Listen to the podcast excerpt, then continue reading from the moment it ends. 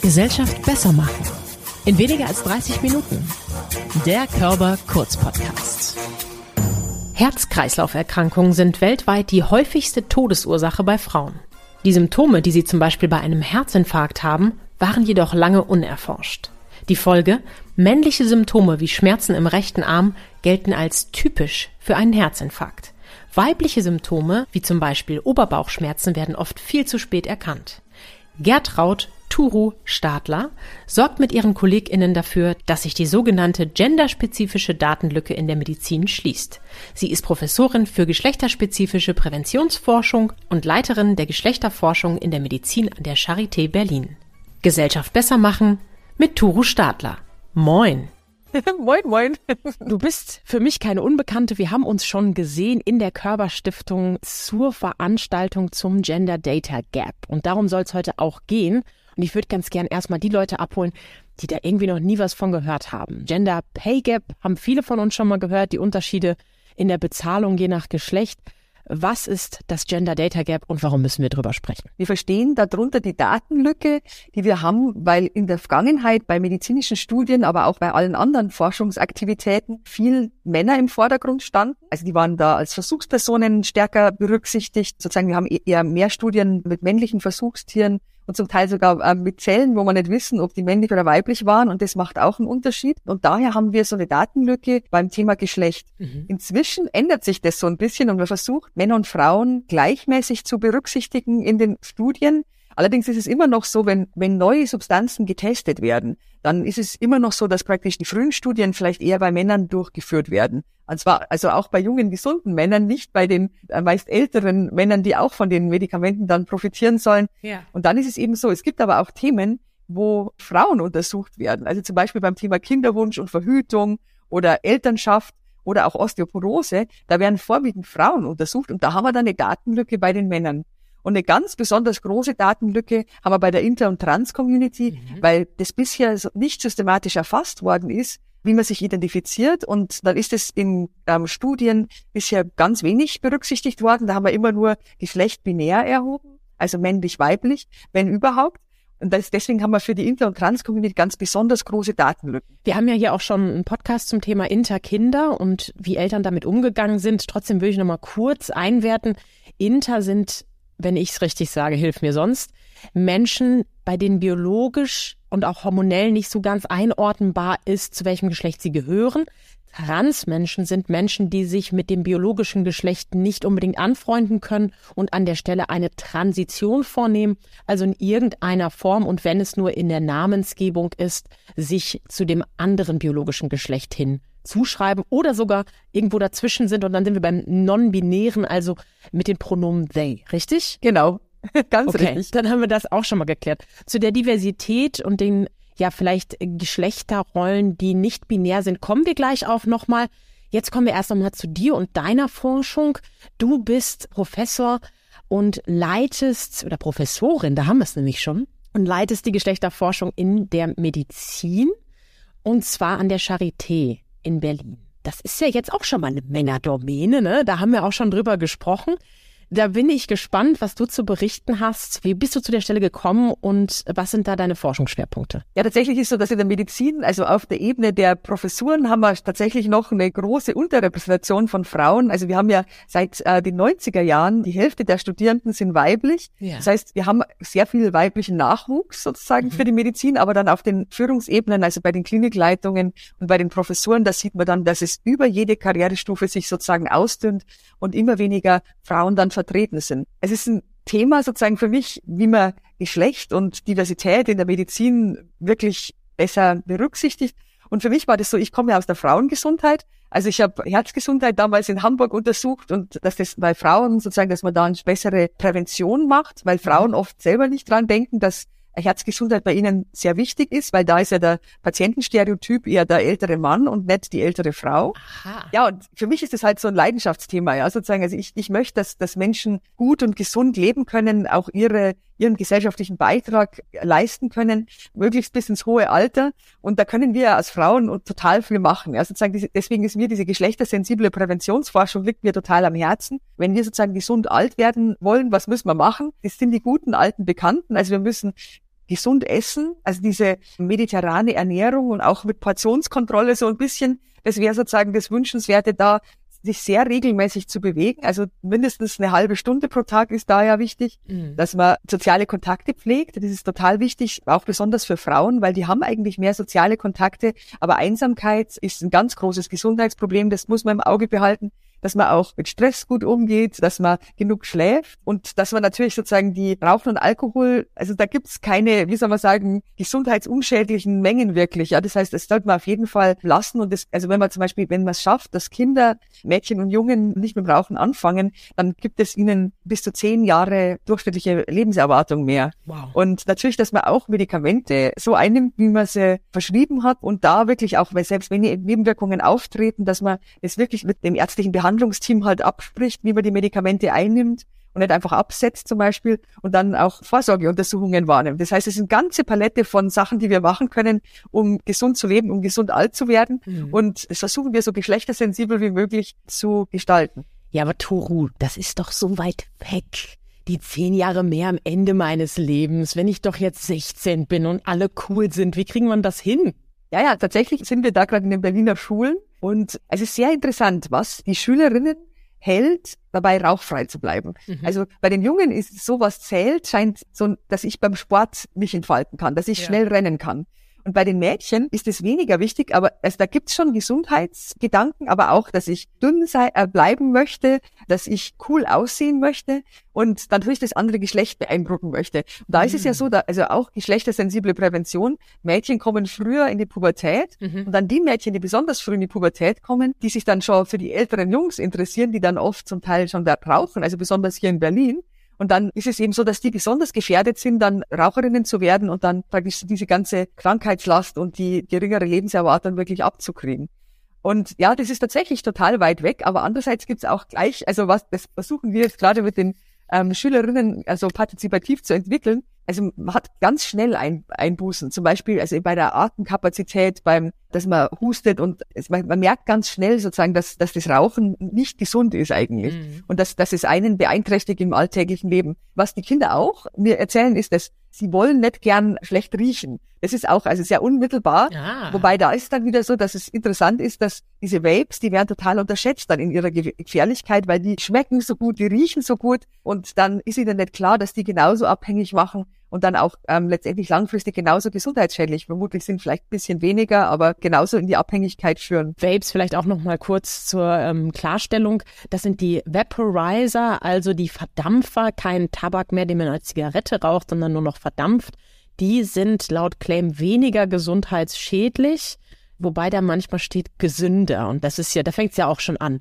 Wir merken richtig, dass du und dir die Prävention am Herzen liegt, du das lebst.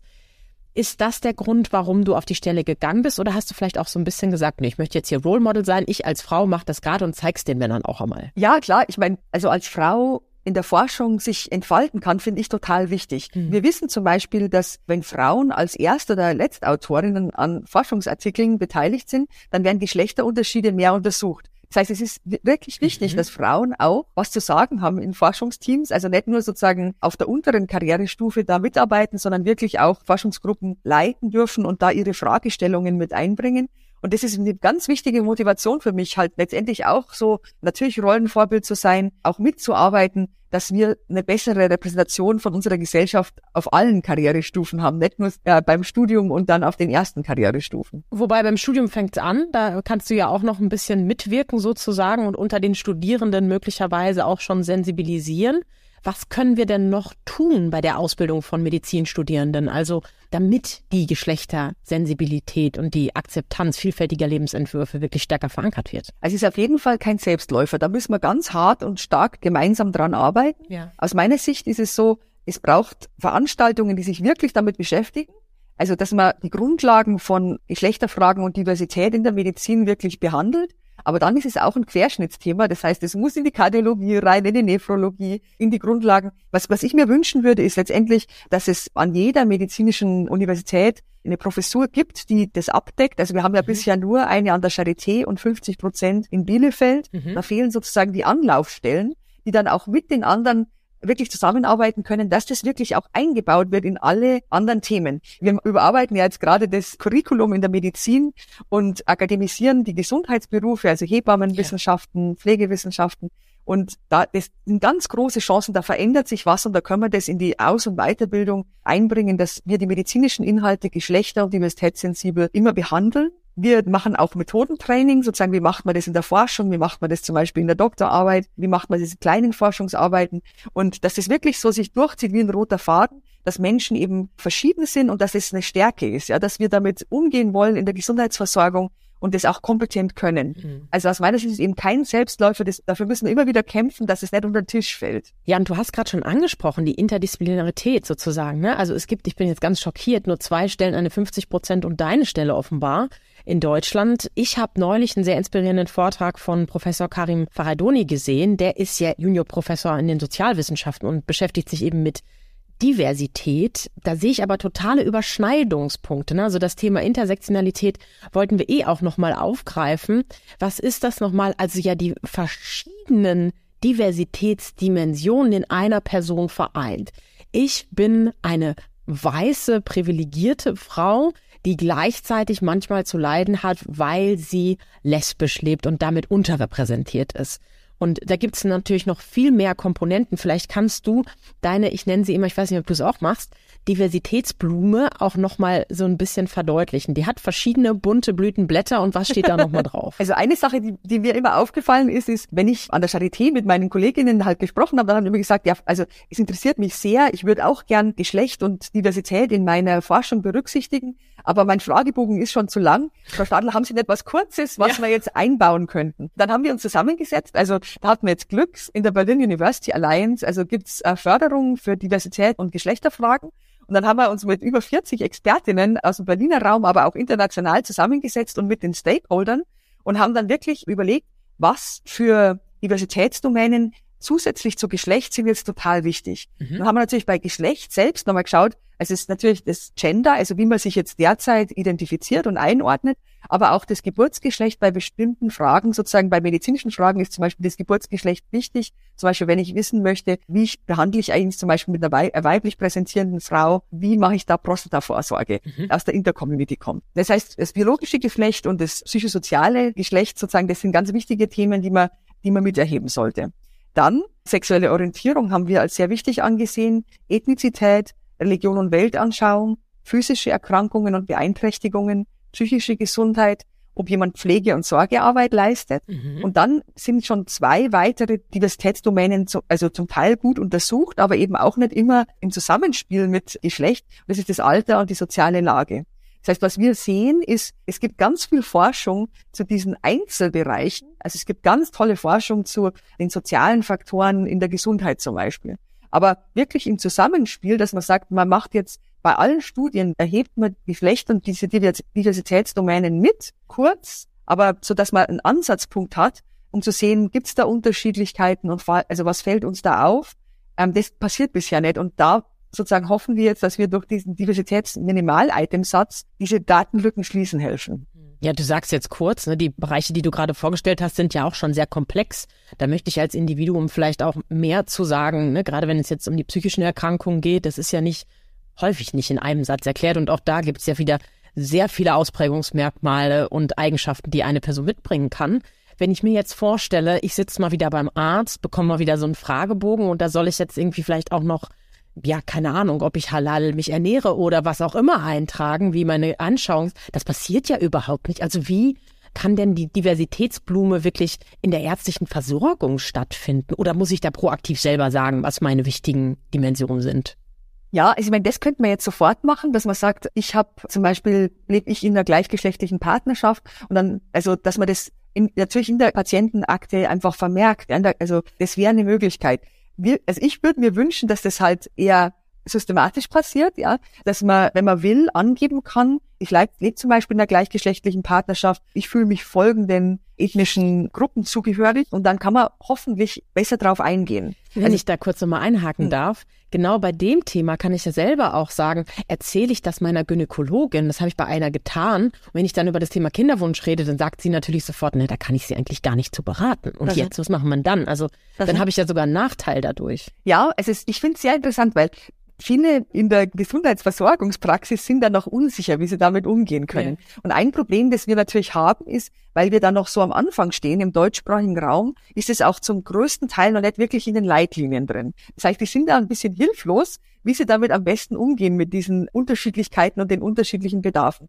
Aber was ich so ganz optimistisch sehe, also in der Forschung ändert sich da gerade was, dann kann es in die Leitlinien einfließen und die jüngeren sozusagen Kolleginnen, die interessieren sich total dafür die fragen Weiterbildungen nach und was wir da schon evidenzbasiert halt sagen können, das können wir auch weitergeben in der Weiterbildung. Mhm. Aber weil ich denke halt, was jeder machen kann, ist, dass man sich selber seiner Unterschiedlichkeiten bewusst ist. Also letztendlich ist es so, in der Gesundheitsversorgung behandeln wir ja immer einzelne Personen. Das mhm. heißt, die haben immer unterschiedliche Bedarfe und wir strengen uns eigentlich alle an, denen gerecht zu werden. Wichtig ist eigentlich, dass man sozusagen blinde Flecken oder was man eben schon weiß, wirklich gut mit einbezieht. Was für mich zum Beispiel sehr interessant war, war, dass Herzinfarkte passieren bei Frauen im Schnitt paar Jahre später als bei Männern. Mhm. Und dann denken die Frauen selber nicht dran, es könnte ein Herzinfarkt sein. Mhm. Dann haben sie diffusere Symptome, also zum Beispiel Schmerzen zwischen den Schulterblättern statt praktisch Brustschmerz, der in den Arm ausstrahlt oder so.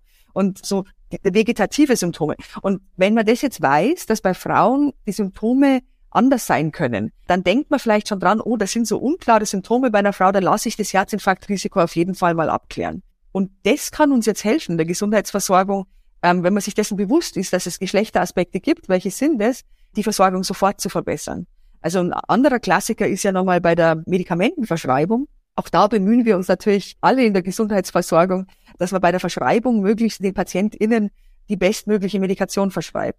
Aber wir wissen, dass Frauen besonders die leichtgewichtigen Älteren mehr mit Nebenwirkungen zu kämpfen haben. Mhm. Eigentlich müsste dann gleich, also wenn ich mir jetzt vorstelle, ich hätte eine elektronische Patientenakte, in der wäre jetzt zum Beispiel neben dem Geschlecht und Gewicht auch das Alter vermerkt, dann wird zum Beispiel gleich, ähm, wenn ich ein bestimmtes Medikament jetzt verordne, noch ein Reminder kommen und gleich noch ansprechen, es könnte Nebenwirkungen geben und zwar wären das diese und wenn, wenn die bei Ihnen auftreten, gleich melden, dann können wir vielleicht nochmal die Medikationsdosis anpassen. Mhm. Das würde ich mir eben wünschen, dass, dass auf diese Geschlechter- und äh, Diversitätsdomänen viel stärker eingegangen werden kann. Das heißt dann aber auch, wir brauchen genug Daten und die haben wir ja zum Stand heute noch nicht so unbedingt. Was ich mich noch gefragt habe, als ich damals Psychologie studiert habe, mussten wir auch mal so Versuchspersonenstunden sammeln.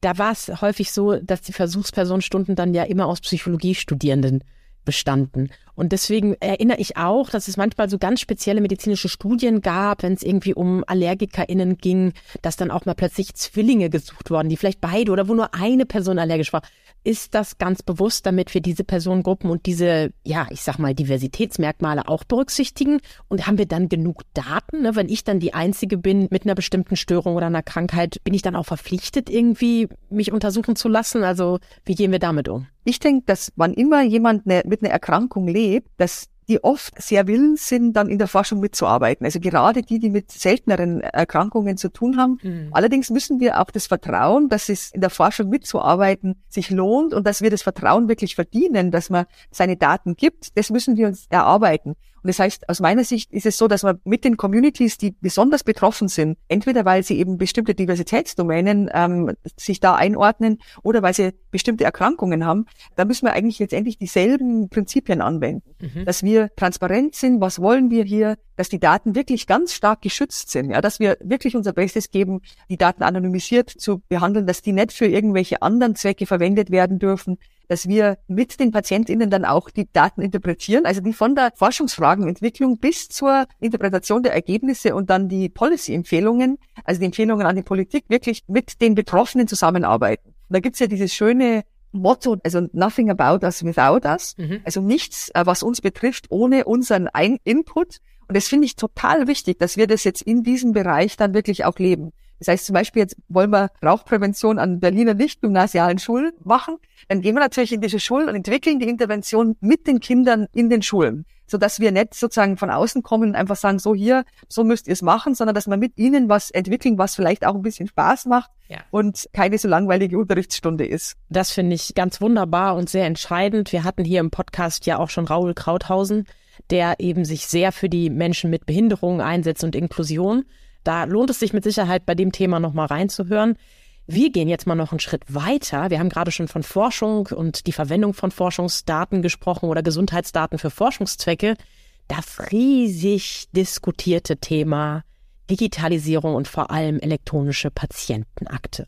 Ende 2024 wird es in Deutschland so sein, dass die elektronische Patientenakte eingeführt wird. Und Stand heute wird es eben nur die Möglichkeit geben, zu widersprechen. Das heißt, alle bekommen diese elektronische Patientenakte, es sei denn, sie widersprechen. Und da gibt es vier Möglichkeiten. Erstens einmal überhaupt der Erstellung. Zweitens der Erfassung von Gesundheitsdaten. Dritten den Lesezugriff für den behandelnden Arzt oder Ärztinnen. Viertens die Verwendung der Gesundheitsdaten für Forschungszwecke. Und das ist ja das, was wir gerade haben wollten. Ist also ein weiter Weg. Ich meine, ist natürlich aus Forschungssicht schön, wenn die Leute erstmal bei allem widersprechen müssen und grundsätzlich die Einwilligung da ist. Ich will mal auf das Positive gehen.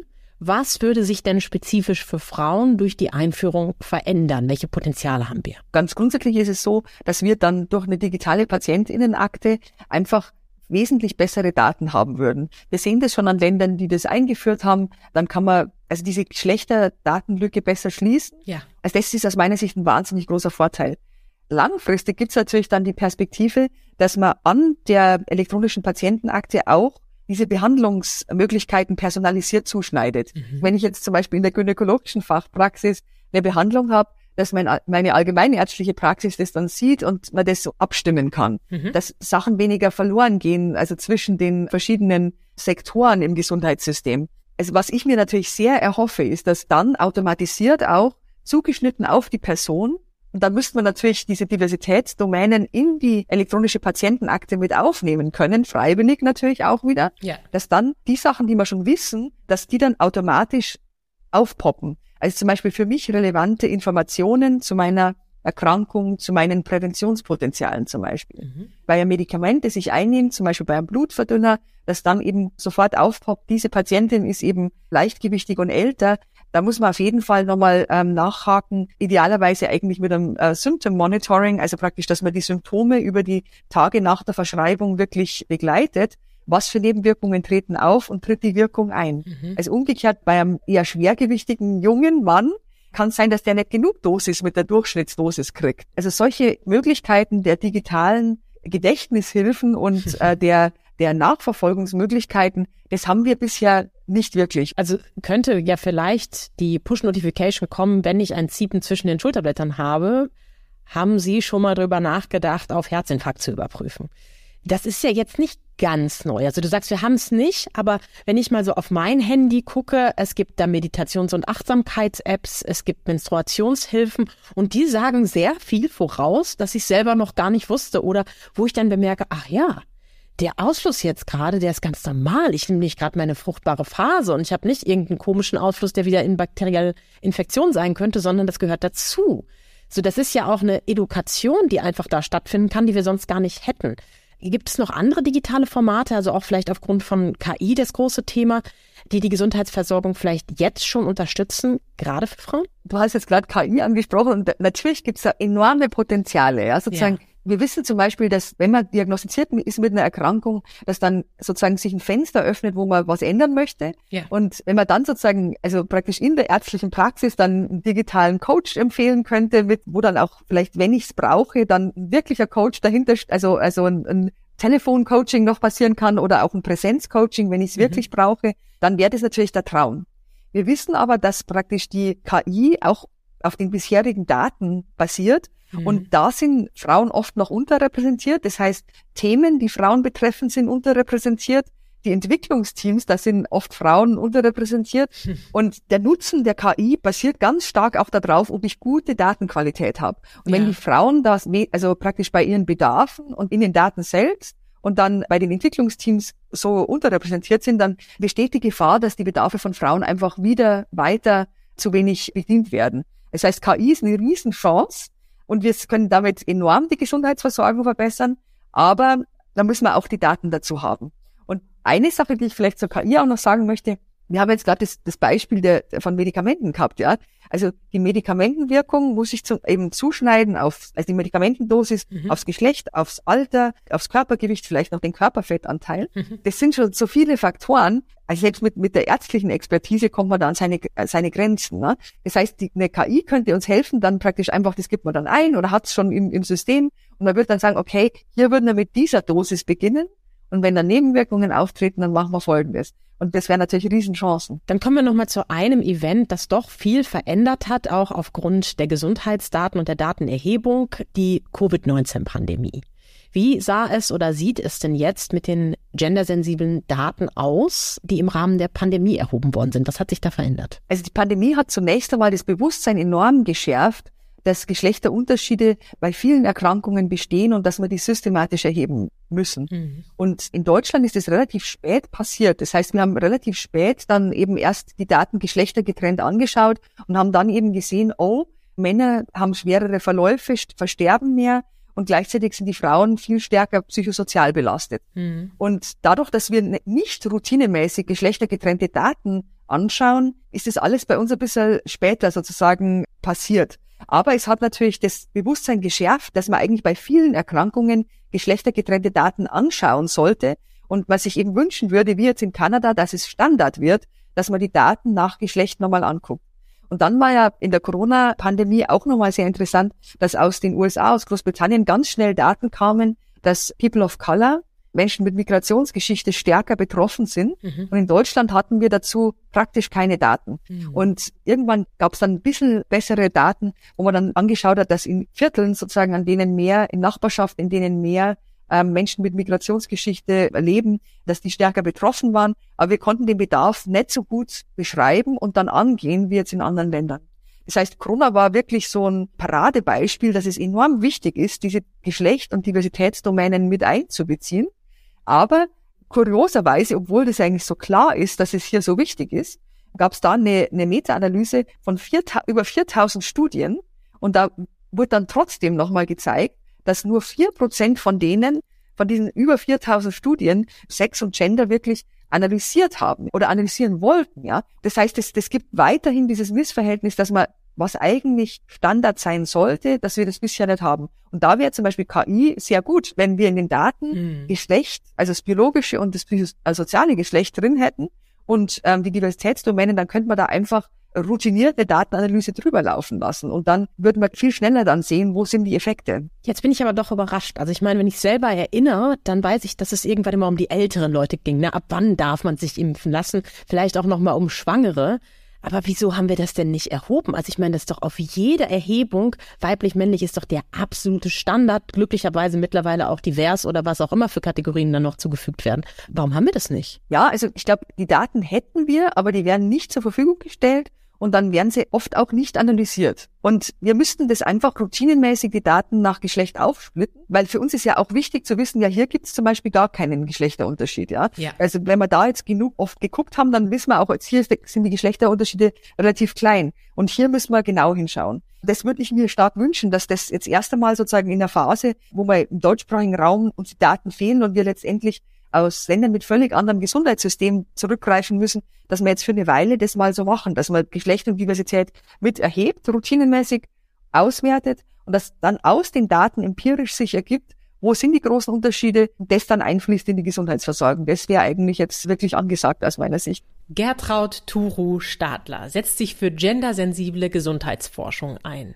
Alle, die sich jetzt übrigens fragen, warum eigentlich Turu, den lege ich ans Herz, bei uns in der Mediathek vorbeizuschauen und den Veranstaltungsmitschnitt von unserem gemeinsamen Gespräch Die unsichtbare Patientin anzuschauen. Das ist aus der Reihe Female Futures. Dazu gibt's noch eine ganze Menge weitere Veranstaltungen. Unter anderem fragen wir dort, sind wir auf dem Weg zur Gleichberechtigung? Und wir lernen Role Models kennen, nämlich Durchstarterinnen. Und wenn Sie Lust haben, mehr zur Reihe Female Futures zu erfahren, schauen Sie einfach über den Link in der Beschreibung vorbei. Die Reihe wird nächstes Jahr weitergehen. Es wird viele weitere spannende feministische Themen geben. Und wer mag, kann sich da jetzt schon in den Verteiler eintragen, um keine Veranstaltung zu verpassen. Apropos Role Models, liebe Turu, ich finde, du bist ein wahnsinnig toller, inspirierender Mensch und ein Role Model für viele Personen. In der Psychologie, in der Medizin, Du bietest alten weißen Männern die Stirn und du setzt dich dafür ein, dass geschlechtergerechte Medizin betrieben wird. Vielen Dank für deine Arbeit und deine Zeit heute. Gertraud Turu Stadler. Danke fürs Gespräch, Diana.